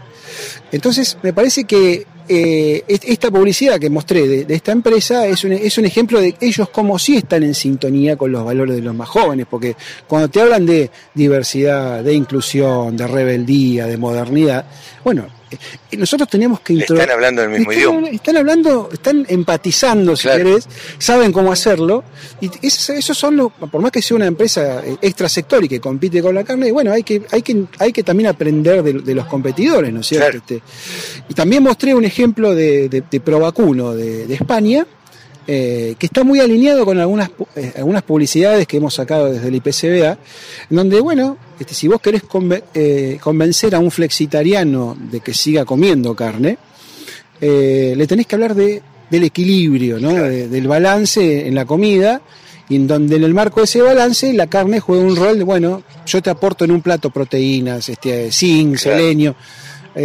pero siempre en el marco de un equilibrio. No tiene sentido ir a, ir a hablarle a un flexitariano, a un flexitariano casi como un carnívoro fanático, No, claro. ca- No, no, casi cavernícola te Sí, sí, diría, porque no, no va a estar en su sintonía. Y de la misma manera, eh, si vos le querés ir a hablar a un joven, este, y con todo el peso que hoy tiene el asado y, y- y todo lo que significa, capaz que tenés que ir a hablarle en el lenguaje hamburguesa o en el, Claro. o en el lenguaje milanesa. Sí, milanés, claro, totalmente. Porque es, Es la su- carne que ellos Es consumen. su concepción de carne, ¿no es Sí, cierto? sí. Entonces, bueno, los estudios de mercado nos sirven para, para estas cuestiones, para ir puliendo y, mejorando cada vez la, forma de comunicación este, en el marco de, cómo se mueve el mundo hoy y, mucho en las redes sociales. Hablaste de- del mundo, Adrián. Eh, ustedes hacen estudios de mercado en, en la Argentina. También supongo que tendrás acceso a estudios de mercados del exterior. Comparada la Argentina con otros países del mundo, ¿cómo estamos? ¿En qué situación estamos? Mirá, yo, esto- estos fenómenos en realidad en, mercados más sofisticados los tenés también, ¿no es cierto? Y es más, los, los tenés, te diría, con más profundidad que, nuestro país. Porque al ser mercados maduros, este, e- esta sofisticación se manifiesta con, con más potencia, ¿no es cierto? Entonces, mm, la gente por ahí te va, te, te- va a querer seguir comiendo carne, pero por ahí menos carne, pero con más requerimientos. Está bien, yo te sigo comiendo carne, pero justificame que esta carne es sostenible, Claro. justificame que, que tienen este, buen trato animal, que no tienen antibióticos, que no tienen hormonas. O sea, la lista de requerimientos o exigencias se, se va haciendo Se, cada se vez va más incrementando, grande. claro. Yo siempre digo, no, no te sirve este, hoy en día que vos tengas un- el mejor bife de chorizo del mundo. ¿sí? Hoy ese mejor bife de chorizo en, en cuanto a condiciones organolépticas tiene que estar acompañado de, bueno, ¿de dónde proviene? Proviene- ¿Con qué fue alimentado? ¿Con qué fue ¿Cómo alimentado? fue cuidado? Proviene, eh, y te pongo el ejemplo, actualmente se está discutiendo en la Unión Europea toda una, la nueva reglamentación que va a, a- a- a poner la lupa o a, hacer, eh, eh, a poner el foco en lo que va a ser el origen de, de zonas productivas no deforestadas. Ah, mira. Entonces, este, hoy quizás cuando vos pensás en Europa, inmediatamente pe- pensás en el protocolo Hilton, en la 481. De acá a dos o tres años, Europa te va a empezar a exigir que tu carne provenga de zonas donde no ha habido, que, que no, no ha habido deforestación. claro. ¿No es cierto? Nosotros tenemos ahí un- un- ventajas también porque la, mayor parte de nuestra producción no proviene de esas zonas. Eh, pero eh, es otro ejemplo de, de- de cómo Sí, se de va, exigencia. de cómo se va sofisticando. Recién me preguntaba un colega tuyo, y bueno, ¿y qué pasa en China? Eh, China es, una, es un país que, que hoy es una aspiradora de carne, como otros países asiáticos, que por estar descubriendo la carne, Claro. están en Están otro en un nivel alto de consumo. Sí, pero están en otro estado cronológico de esta historia. Pero eh, cuando vos decís, bueno, ¿y qué va a pasar de acá a 5 o 10 años cuando... Los chinos también cuestionan. cuan- pero claro, cuando los consumidores jóvenes que sí le prestan atención a estas tendencias, que en China los hay y muchos, bueno, también vas- pasen a formar parte de, de- de- como demandadores de, digamos, concretamente, van a ser sí. los que van a tener el poder adquisitivo para, para comprar la carne. La, la gran interrogante es, ¿van a también a, a manifestar estas preocupaciones como los jóvenes de, de otros lugares del mundo? Yo me animaría a decirte que sí. Ah, mira. Este, porque más allá de que descubren la carne, pero estos comportamientos de, de aldea global y de, y- y de la generación centennial y, y millennial son las generaciones, además de ser los centennials, los nativos digitales que, que han, han crecido con, con Sí, con la el teléfono en la mano, este, es la generación más, más interconectada a nivel mundial. Entonces, todos- todas estas cuestiones, insisto, se viralizan, se difunden y van prendiendo. Los más jóvenes te, te- te la van comprando en el buen sentido de la palabra. Y bueno, hay que. Yo digo, no es que la carne o la cadena de la carne se enfrenta al fantasma de la B, como arranqué No, la charla, Claro, claro. al fantasma de la B corta, pero Sí. que hay que hay que prestarle Hay que atención. estar atento. Este, hay que prestar atención, hay que seguirlo de cerca y, y- y creo que esto sirve para, para ir mejorando las estrategias de comunicación, de, de marketing. ¿Por qué crees, Adrián, que eh, el, el vegano, eh, el que no come carne, es, a mi criterio, a ver si coincides con esto, un poco más fanático que los que comemos carne normalmente? Porque son un poco talibanes de, de- o militantes de ese tema. Yo lo mostraba también, ¿no? Eh, eh, Una nota de, de- Alicante, de España, prefieren no, no matar los mosquitos, por ejemplo. Prefieren dejarse de picar antes que matar un mosquito. O un, este, eh, dejar linchar, digamos, a una youtuber eh, vegana porque la- de repente comió carne, ¿no es cierto? Este, entonces, este, son, tienen una postura muy, Muy muy, radical. fundamentalista, muy extrema, en donde, claro, esto excede a una dieta. Ellos lo ven más como un modo de vida o, o- o una forma de vida eh, donde no, no, hay, este, no hay puntos medios, ¿no es cierto? Entonces, y no se van a cambiar de esa postura. No, claro, es Eh, difícil. Yo creo que eh, en términos estratégicos eh, vos, vos podés eh, eh, invertir muchísimo plata en marketing y no los vas a hacer cambiar de opinión. A propósito, Adrián, ¿qué hace el instituto ante estas cosas? ¿Hace campañas? ¿Qué es lo que está haciendo? Bueno, el- a ver, esto te sirve para, primero, para definir... Es un diagnóstico. Te sirve para definir, Claro. eh, si vos tenés un problema en donde estás teniendo alguna merma de consumidores, primero identificar los motivos de la merma. Claro. Eh, si es una cuestión económica, de poder adquisitivo de la gente, o, que está vinculado al precio, el instituto ahí no tiene injerencia, No, claro. porque, porque no, no, no puede meterse en el terreno político, ¿no? Este, ni, ni, ni- ni definiendo mejores condiciones macroeconómicas No, claro. para, para que la gente pueda comprar, este, ni modificando el precio porque no comercializa directamente. Entonces ahí no, no hay chances. Ahora, dentro del territorio en donde el instituto sí puede hacer algo, que es este, manejar la comunicación, el, el marketing, este, tratar de poner en valor a la carne, bueno, devolverle confianza a la gente. Si alguien no, alguien no está no está comiendo carne por motivos no económicos, sino éticos o morales, decirle, mira, nuestra carne es sustentable. Si hay alguien que cree que este, no hay que comer carne porque daña el planeta, bueno, ahí vamos a explicarle que hay distintos tipos de carne y que nuestra carne es sustentable porque está basada en, en sistemas pastoriles que capturan carbono. Entonces no son parte del problema, sino que eh, son parte de la solución de esta historia. ¿sí? Eh, entonces, este, explicando, eh, entrando en sintonía con los valores de los más jóvenes. ¿sí? A mí no me sirve hoy en día este, meter los valores que ya están fuera de moda. Ahora, si por ahí voy tanteando publicidades o, o- o discursos o, o narrativas, storytelling, a- el- alineados con los valores de los más jóvenes, diversidad, inclusión, modernidad, rebeldía, bueno, seguramente nos van a prestar más atención este, y, y- los mensajes que se puedan emitir desde, desde el sector van a llegar más al corazón de los jóvenes. Este, quizás hoy lo, lo- este, hoy la- la- la- las imágenes van a o circulan mucho más fácil que los argumentos en las redes Sí, sociales. claro. ¿no es Sí, sí, sí. Este, entonces, en un mundo audiovisual tiene mucho más peso saber hacer una comunicación muy audiovisual sencillita Claro. que eh, gastar mucho tiempo en, en, en- en- Sí, sí, brindar un, paper un paper que no lo van a leer, claro. ¿sí? O tienen, tienen este, mucho peso un- una, una comunicación muy sencillita con algún influencer reconocido desde los más jóvenes. Claro. Este, por ejemplo, yo mostraba eh, la en el último monitor de consumo eh, preguntamos por los cortes preferidos de los argentinos. Intuitivamente vos qué decís, sí, asado, milanesas. Sí, resulta que el, pri- el principal corte que, que arrojó el, el estudio fue la carne picada. Ah, mira. Entonces, este, que no había pasado hasta ahora. Eh, uy, bueno, es- de ahí la importancia de un monitor, de, de cómo cambia esto. Eh, bueno, eso nos da pie a decir, ah, entonces hay que, este, hay que, hay que Entrar por promocionar hamburguesa. recetas por la hamburguesa Claro. o, o por recetas con alguna chef influencer, que de hecho el instituto trabaja. Claro. Eh, y, y si hay algo que te permite la- el marketing en redes sociales es, es ver si, si, si, si lo que propones te sirve. Claro, Y es hecho, totalmente medible. es, es medible, o sea, te, te- te sirve y, te, y si te equivocaste te, te permite modificar tu discurso y Claro, ir por sí, otro camino. sí. Bueno, entonces, carne picada. Ah, bueno, vamos, vamos por el lado de hamburguesas, porque en los más jóvenes el mundo de las hamburguesas está explotado y, y- y nos sirve para contrarrestar a aquellos que se, que se, se te quieren ir a- al veganismo o, o a, o a- o a conductas sin carne. Entonces, lo mismo. Este, yo mostré en el caso de chicos y adolescentes este, cuáles son dentro de los productos cárnicos los más preferidos. Allá arriba, al tope, milanesas. Milanesas. ¿sí? Entonces, bueno, también este, sabemos que eh, emocionalmente el asado es un, es un caballito de batalla, por decirlo de alguna manera. Pero entre los más grandes. Cuando vos decís este, que hoy en día muchos pibes, de repente, te- de un día a otro, te dicen, mamá, no quiero comer más carne. Bueno, entonces, con cómo, tenés que empezar a pensar cómo contrarrestar es- esos fenómenos. Sí, hay que meterle manija a la, a la promoción de milanesas, que sabemos que los chicos, dentro de los productos cárnicos, está disputando espacio. Con la patita de pollo, con la salchicha, este, con el mismo pollo, ¿sí? Este, ahí, ahí ya entramos en otra discusión más de, de efecto de De sustitución de, variedad, claro, carnes. sí.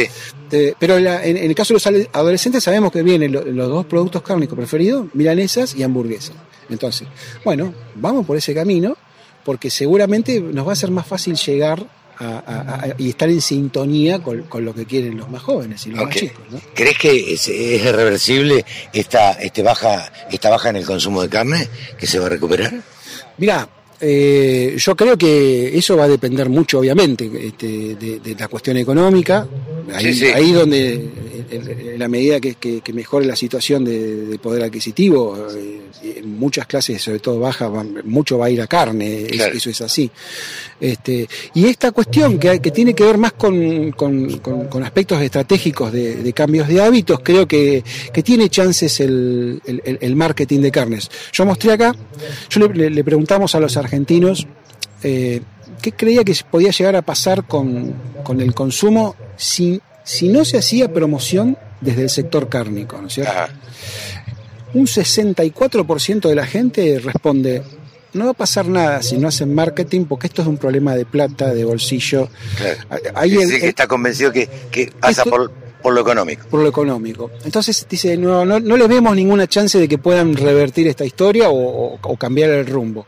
Pero un 36% te dice, si ustedes no hacen marketing, y bueno, van a seguir creciendo aquellos que cuestionan eh, ambientalmente Claro. la carne, van a seguir creciendo los veganos, los vegetarianos, con lo cual su, su cuota de mercado va, va, va- Se va a reducir. se va, va a estar cada vez más amenazada. Entonces, bueno, eso era un poco para testear de- desde, desde la percepción de la gente eh, qué, chances le otorgan al marketing. Uno obviamente está conven- convencido de que chances hay, si se hacen las cosas bien, de, ir revirtiendo algunos de estos fenómenos. No la cuestión económica, pero sí estas batallas que se, que se plantean desde lo mediático, desde, el imaginario de la gente, eh, donde la emocionalidad, los valores, creo que eh, eso es lo que hay que hacer la, la lectura más fina para, estar en sintonía. Adrián, muchísimas gracias. Un gusto como siempre y gracias por acompañarnos. ¿eh? Por favor, Adrián Bifaretti. Solo pensamos en agro. Desde la música hasta la información. Bajate la aplicación para escucharnos en tu celu. Bien amigos, y hemos llegado al final de un programa más de Nuevos Vientos en el Campo. Así que nos estaremos encontrando la semana que viene, si Dios quiere. Chau, que lo pasen bien, disfruten del fin de semana.